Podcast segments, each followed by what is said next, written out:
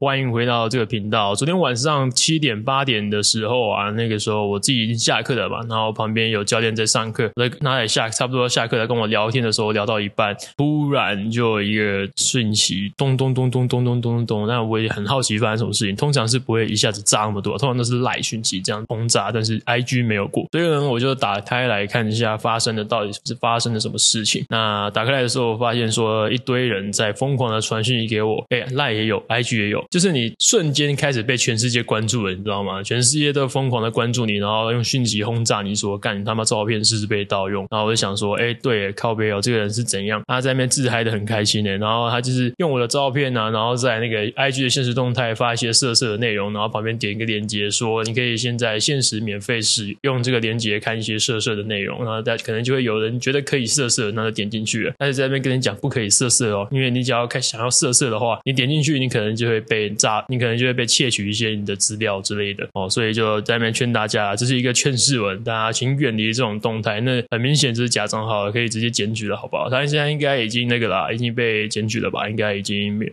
没有再发一些内容了。那对，然后还有一个学生传讯跟我说：“哎，我刚刚以为是你，然后我还追踪你耶。”然后我就说：“哦，是哦，笑死。”然后他就传那个再传第二句跟我说：“但是呢，我看起来画质没有很清楚，所以应该不是你。”大家已经知道，认识我久了之后。就知道那个粗那种粗糙的画质绝对不是我拍的。如果是我拍的影片，画质一定是清晰，然后颜色是漂亮的，而且构图也会是像现在这样子美好。所以，哎，其实你看，你光看这个东西，你就可以看得出来，那到底是不是我了哈。所以，啊、如果你是老粉的话，你应该是可以解决这种骗局的。但是我发现里面有一些人很奇怪，因为我点进去看一些到底是有谁回去追踪那个假账号，那其实蛮多人去追踪他的。然后很多女生都算了，但是男生点进去追踪冲他小干，那很多人明明就不是 gay，然后点进去，像我身边有几个白目的男生朋友，他们就追踪那个账号，那写 hello，你们到底是在看热闹是不是？我就不懂他们的心态到底是怎样，还是他们其实默默的背地的晚上都看着我的照片打手枪之类的啊？我就算了，会不予置评。好，然后我昨天晚上啊，有跟大家分享说我是怎么样那个，哎没有，我有跟大家讲说赶快逃离加密货币啊，加密那个 BTC 已经疯狂的大跳水了，它现在已经跌破两万七了，现在可能会直接一路往下滑，往下追到一万九吧。那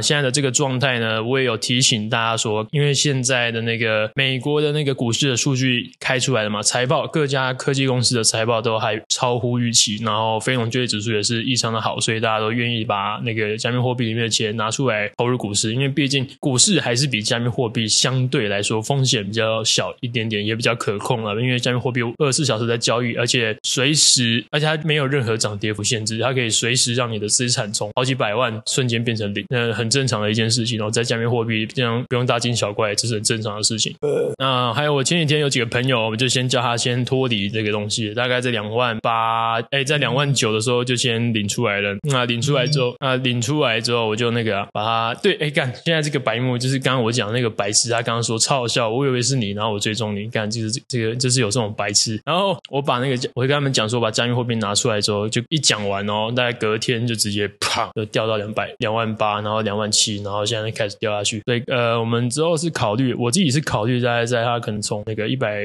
一万九千二附近在那边盘的时候，我再看它有没有什么趋势。他们应该在那边箱型整理啦，但是可能会整横盘盘蛮久的。那这时候再看它到时候那趋势是往哪边走。如果趋势是还不错的话，就可能跟大家分享说，哎，赶快加仓。那如果没有的话，就大家就继续放着吧。现金捏着是一件还不错的事情，因为你有现金流，你现在手上有现金，你就是有选择权嘛，可以选择钱到到底要丢在哪里。不管是股市、房市还是币圈都 OK 了哈。但是目前现在有几种情况，就是未来判断可能未来如果经济没有衰退的话，大家可能就可以把钱放进股市里面，可能会有一些成长。但如果今天是呃经济开始衰退的话，你就可以开始买入一些债券。那债券呢，它在相对来说股市比较没那么好的情形，债券可以提供了相对呃可能四到五帕的报酬，那三到四帕的报酬率，但是它基本上就是时间一到，你就是一定拿得到钱。所以它的风险来说，跟信用评级来说是稍微好很多的，跟股。市比起来，那你就是可以用更低的风险去换取差不多的报酬。因为如果真的开始经济衰退的话，股市跟债市他们的报酬率其实会相当，都不会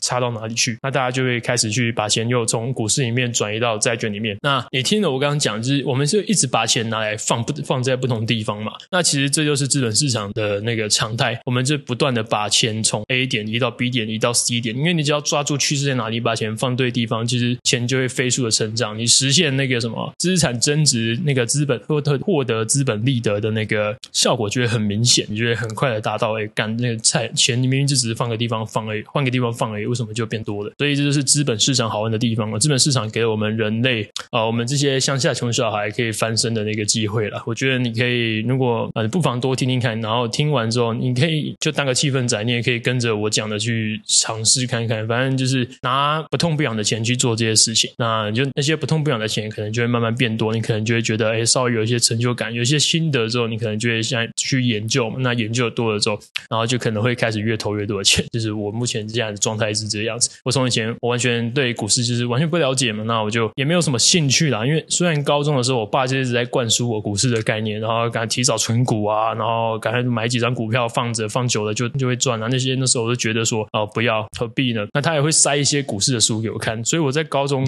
那个三年，我看了很多那个股票的书。那那些东西其实就是在上课的时间偷看。那还有一些人际沟沟通关系的书，也是在上课的时候，老可能在上生物课或是国文课的时候会看一下，这样就拿出来看，就把那些东西就看完。但那时候我就是不知道肚子饿，不知道吃什么，所以就把那些拿来吃的感觉是一样的。那时候我没有那么大的兴兴趣，但是因为前期有先这样子，就是可能有呃跟他接触过，所以我现在在我的生活上、我的工作上、我的日常都跟这些息息相关。所以我说，哎，其实那个家庭的环境的影响真的是蛮重要的。如果你有小孩，或者是你没有小孩，你真的是可以提早先布局，说，哎，如果你有小孩的话，提早灌输他一些这些呃投资方面的概念，然后让他们知道说，哎，可能在沟通方面跟在，如果你不知道怎么教育小孩，不知道小孩为了要做什么的话，你多投资他，多教育他，跟人家如何跟人家沟通，跟如何去做那个经济。我真的觉得现在经济财经系啊，经济系有财经系是现在小孩最应该读的科系，最不会被取代的科系，因为你只要有现在的小孩都很有钱，家里都很有钱，爸妈都很会赚，那你可能家里有车有房，还有一大笔钱可以留下来给他花。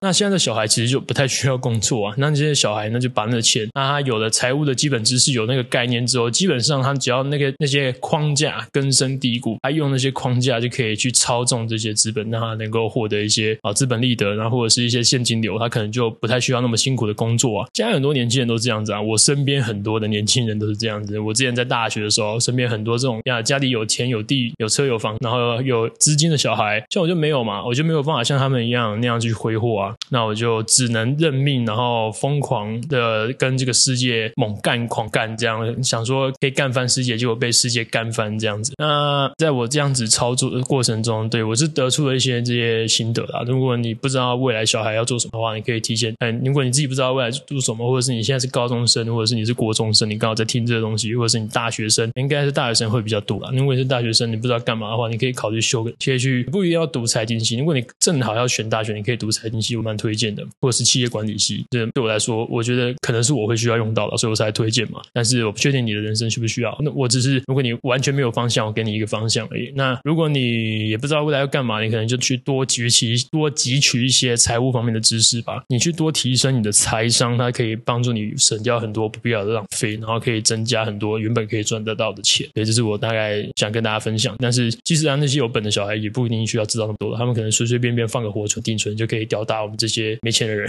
对，嗯，也不一定需要那么辛苦啦。其实活得快乐比较重要。到后面就觉得说，哎，奇怪，因为大家都到后面其实都是回归家庭，然后回归回归那个享受的生活。那那那些生活其实对我可能这些我在以前可能会觉得说，呃，大家都要努力赚钱，这些是呃要很这应该是大家都有的共识。但没有，后来上了大学就发现，干阶级的落差是有差的。那个每个人家庭环境不一样，造就我现在，因为我以前家庭的环境的关系，让我现在对钱有极度的那个呃不安全感，所以那个促使了我非常的非常的爱钱。然后只要有人跟钱有关的东西，我都会蛮蛮有兴趣的。所以我觉得，其实我现在在工作，那嗯，我的工作我的兴趣啊，比较像是赚钱，就是我在赚钱这件事上面得到了很多成就感。我看着账户的钱变多，我看着公司公司的资产变多，然后看着那个呃现金流变多，这是一件可以让我很开心的事情。对，但是可能不是每个人都这个样子啊，所以我就不强求。后来我以前以为是我会希望每个年轻人都这样子。子，但是我现在到了现在这个阶段，我觉得啊，不是每个人都可以这样子，反正就是大家都过得开心就好了，不用勉强自己说一定要做到什么程度。其实你只要过得健康快乐，你就其实很对得起自己了。那我觉得呢，其实有没有钱，那其实不重要了。对对，大部分的人来说，我觉得是因为刚好工作是我的兴趣，赚钱是我的兴趣，所以我才这么的拼命。我在闲着的时候，我反而不知道人生在干嘛，我觉得我是一个废物。我就要闲下来就觉得干，我好像什么能力都没有，然后我觉得我好像是一个那个十恶不赦的废物，然后不知道干，所以我就通常不会让自己闲下来了，所以我就会疯狂的去 push 自己，再继续往前。那今年的目标是什么？达成的好，下一个目标，那就不断的在追逐这个东西。那不断的在追逐过程中，就可以让自己不断的成长嘛。那在这不断的成长中，遇到了很多对自己以前说过的话，开始产生一些矛盾。那这些矛盾就是觉得哦，干，以前会觉得干这矛盾好痛苦，没有。但现在我觉得这是一个成长的快乐。你遇到了这些矛盾，对自己以前说过的话的矛盾，然后你成为那些以前你讨厌的大人的时候，你就觉得干哦，原来这个就是成长啊，长大了哦。那原来就是长大的感觉。那你现在这样一个样子是你希望的吗？你是不是还想要更进一步？那你要更进一步的话，你该怎么拟定作战计划？那你拟定作战计划真最终真的能带你到目的吗？那也不一定，通常都会有很多变数了。那你就可能要再兜几个圈子，然后再找出解决方案，最后才能到达我们想要的终点。那其实生命的终点大家都会死，所以要怎么活，我也没有办法，就是跟你讲说你要怎么办。会讲那么多，是因为前几天有一个学生就问我说：“哎，教练，我要怎么样增加那个人际沟通的关系的能力啊？”哦，这个很屌，因为他在